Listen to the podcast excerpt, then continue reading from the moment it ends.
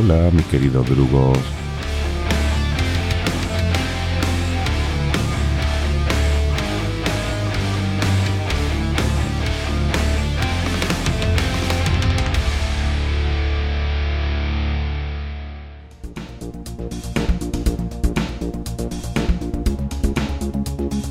Bueno, yo vengo hoy aquí con mis bártulos filosóficos para subrayar un aspecto fundamental de este conflicto. La ética protestante como caldo de cultivo del capitalismo. Mi principal bártulo filosófico es Max Weber, el gran sociólogo que de finales del 19, principios del 20.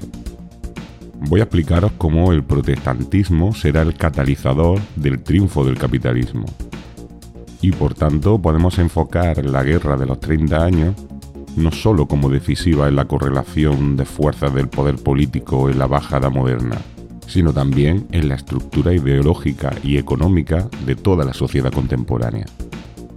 Y bueno, en este sentido yo creo que vamos a ver que la huella es aún más profunda que en lo político. Así que, como decía ya que el Destripador, vayamos por partes. Ey, ¿por qué siempre empiezas hablando de ese Jack el no sé qué? ¿Quién era?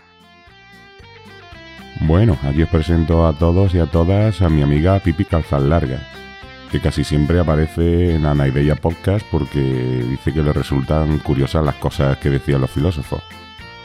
A ver, Pipi, ahora no es el momento de esa pregunta porque además me estás interrumpiendo. Y aparte tampoco es el lugar porque los oyentes del abrazo del oso ya saben perfectamente de dónde lo he sacado. De hecho, es un homenaje a este programa justamente. Ah, vale. ¿Pero quieres decir que hay gente escuchando? Bueno, sí, claro. También tenemos oyentes en nuestro podcast, ¿eh? Pero bueno, hoy te están escuchando muchas personas que todavía no son oyentes de Ana y de Ah, pues déjame saludarlos. ¡Holi! Soy Pipi. Venid todas a Ana Podcast para escucharme. Me encanta que me escuche la gente. Juanma explica cosas muy locas, pero algunas son divertidas. Bueno, Pipi, déjate ya de spam, que sigo.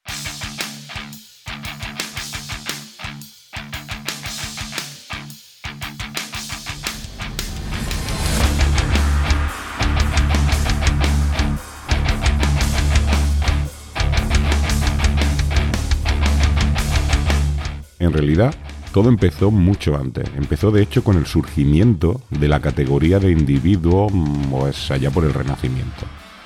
A ver, durante toda la antigüedad y la Edad Media, realmente no existía la categoría de individuo. Todo se vivía y se medía desde lo colectivo. Por ejemplo, esto se ve muy bien en el arte. Hoy día todos entendemos que un artista lo que hace es proyectarse a sí mismo como individuo en su obra. Por ejemplo, Miguel Ángel expresa su genio individual en sus esculturas y en sus pinturas. Cuando vemos a su David, lo estamos viendo a él proyectado en la piedra.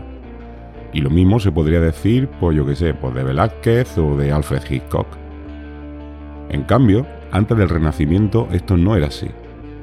Las esculturas de Praxíteles no son expresión de su genio particular, sino que son la visión del mundo y de la vida de los griegos.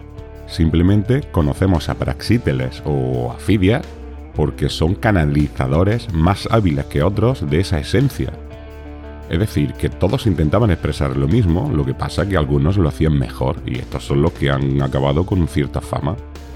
Y lo mismo podríamos decir exactamente del Arapaquis, por ejemplo, o de cualquier retablo medieval.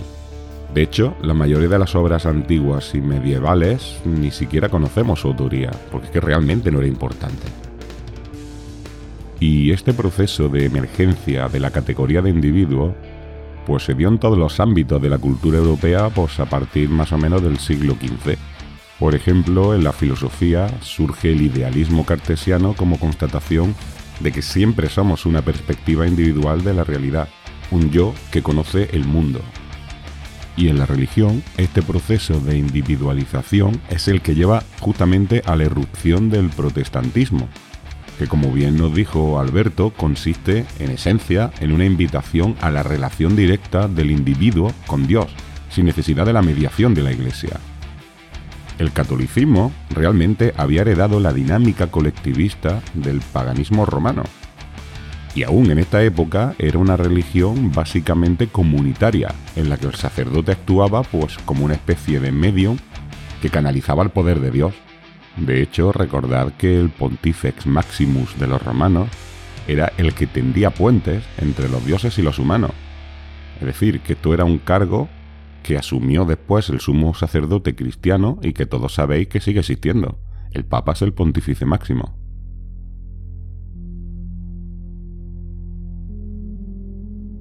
En cambio, Lutero, henchido de este espíritu moderno individualista, consideró que la relación con Dios debía ser personal, particular.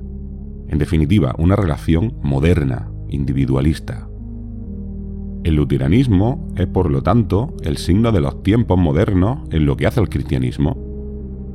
Para los católicos, su relación con Dios es algo que se renueva cada domingo en la Santa Misa y las faltas que hayan podido cometer pues son perdonadas mediante el sacramento de la confesión y la comunión. Y todo mediado por los sacerdotes, que son los que se cuidan de sus fieles y cargan sobre sus hombros su pecado, igual que hizo en su día pues nuestro Señor Jesucristo. Los luteranos, en cambio, entienden la relación con Dios desde una perspectiva, ya digo, individual. Para ellos, la salvación no se consigue confesando los pecados ante un sacerdote y purificándose en un acto de comunión colectiva, sino cumpliendo la ley de Dios día a día y con el propio Dios como juez de cada acto. Pero aquí no acaba la cosa, sino justamente aquí es donde empieza, digamos, la chicha, lo divertido. Como nos explicó Alberto, la cosa no quedó con Lutero, sino que empezaron a aparecer otras configuraciones del individualismo protestante diferentes, como el metodismo, el pietismo, el baptismo y sobre todo, sobre todo, sobre todo, el calvinismo, que fue desde luego de calle la más importante. Todas estas nuevas variantes del protestantismo tenían el rasgo diferenciador de asegurar la predestinación.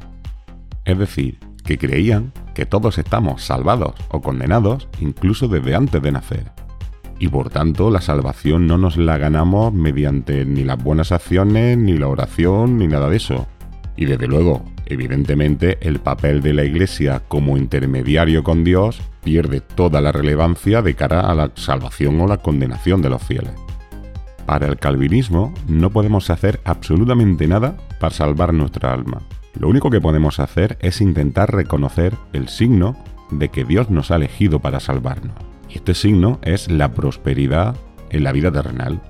Es decir, que para los calvinistas el trabajo duro es la vía para intentar reconocer si Dios nos ha elegido porque nos premiará con gran riqueza ese trabajo duro. O dicho de otra manera, la riqueza es en sí misma la bendición de Dios en la tierra, la señal de que una persona irá a su seno tras la muerte. Y claro, al contrario, los pobres o los que fracasan en sus empresas son aquellos que Dios ha elegido para la condena eterna. Y fijaros que esto es la clave y esto es maravilloso. Para los calvinistas, la pobreza es ya la antesala del infierno y la riqueza es la primera fase del paraíso. Claro, esto es un tremendo contraste respecto a la Iglesia de Roma, el catecismo católico solamente se refiere al trabajo una vez y lo hace para referirse a él como castigo. Todo el ascetismo católico tiene que ver siempre con el retiro espiritual, con el desprendimiento de lo material, con la pobreza. Nada más recordad lo que eran los estilitas, los anacoretas, las órdenes mendicantes, tipo los capuchinos, los franciscanos. Tenían voto de pobreza, no podían trabajar, tenían que vivir de las limosnas. Y por cierto, que esto no es exclusivo del catolicismo, sino que de hecho es lo común en la mayoría de las religiones. Casi todas las religiones incluyen una vía ascética, espiritual, retirada de lo mundano y de lo material. Simplemente podéis pensar, por ejemplo, en el sufismo islámico o en el budismo en general. En cambio, el calvinismo supuso una revolución en su concepción del ascetismo. Se trata de hecho de la única religión en la que su vía ascética no se aleja de lo mundano, sino que se lo apropia, y que de hecho consagra el trabajo y la acumulación de riqueza como vía ascética de aproximación a Dios. Mientras los católicos tenían como ideal de santidad de la vida, la vida del monje alejado del mundanal ruido y concentrado en sus rezos y en sus cantos y en su espiritualidad, los calvinistas buscaban el signo de la bendición de ese mismo Dios mediante el trabajo duro y el enriquecimiento. Y mientras el pueblo católico entendía que el trabajo era una carga que había que soportar para poder vivir, el pueblo calvinista asumía ese trabajo como una bendición de Dios, porque era la primera fase del paraíso. Y todo esto, niños, es el caldo de cultivo perfecto para la explosión del capitalismo. Así que la ética protestante individualista, así en general, y especialmente el calvinismo con este ascetismo del enriquecimiento en particular, pues hicieron que el capitalismo se extendiera como la pólvora por todos aquellos territorios de mayoría protestante. Y en definitiva, la guerra de los 30 años fue un conflicto entre estas dos, o tres maneras de entender la vida de entender el trabajo y de entender sobre todo también la riqueza. Y las consecuencias económicas del triunfo de la ética protestante en el corazón de Europa pues explica la consolidación definitiva de este nuevo sistema económico que llamamos el capitalismo. Y con el tiempo, la hegemonía del capitalismo partió de ese núcleo irradiador y fue seduciendo a ciertos sectores aliados. ¿Pero qué estás diciendo de radiadores? Otra vez no se te entiende nada. A ver, Pipi, me refiero a que a partir de las comunidades calvinistas el capitalismo se extendió rápidamente a las otras zonas protestantes, que vieron las ventajas económicas del nuevo sistema y, bueno, al final se adaptaron fácilmente, porque era una lógica mucho más parecida que la católica, por ejemplo, y que de ahí pues se acabó extendiendo también a América, que como sabrán los oyentes, en gran medida fue fundada por comunidades religiosas bastante fanáticas del ámbito protestante. Bueno, pero hace mucho tiempo ya de todo eso. Yo vengo de Suecia y no veo mucha diferencia. Bueno, Pipi, lo cierto es que en las zonas no protestantes el capitalismo nunca ha sido tan eficiente. Y de hecho, si miramos las zonas más ricas del mundo occidental, coincide con las zonas de mayoría protestante. Las zonas de mayoría católica nunca han sido tan ricas y de hecho siguen sin serlo. Aunque curiosamente, antes de la guerra de los 30 años, la situación era prácticamente al revés. Seguramente las zonas más ricas de Europa eran las católicas, Italia, Francia y sobre todo, sobre todo, España, que con las riquezas que nos llegaban de las colonias, pues eh, aquí había bastante prosperidad económica. La ética protestante favoreció el triunfo del capitalismo, que se ha demostrado como el sistema más eficiente en lo que hace a la acumulación de riqueza. En definitiva, al mezclarse, al meterse por dentro y al aparecer en liza con tanta fuerza el capitalismo, podríamos afirmar que la época de la que estamos hablando y el conflicto del que estamos tratando en este programa es seguramente el punto clave de inflexión en la historia de la humanidad y del planeta. ¿Por qué del planeta? ¿Qué tiene que ver? Mm, a ver, Pipi, el capitalismo es un sistema que basa su eficiencia en la acumulación continua de capital. Y al final, por muchas vueltas que le demos, todo ese capital termina saliendo del mismo sitio, que son los recursos naturales. Entonces, ¿me estás diciendo que unos señores empezaron haciéndose ricos para ver si iban a ir al cielo y al final nos quedaremos sin bosques? Mm, bueno, Pipi, yo no tengo pruebas de eso. Ya, pero ya veo que tampoco tienes dudas. Eres una niña muy lista, desde luego, ¿eh? Pero bueno, cada oyente que haga su reflexión e intente llegar a sus propias conclusiones.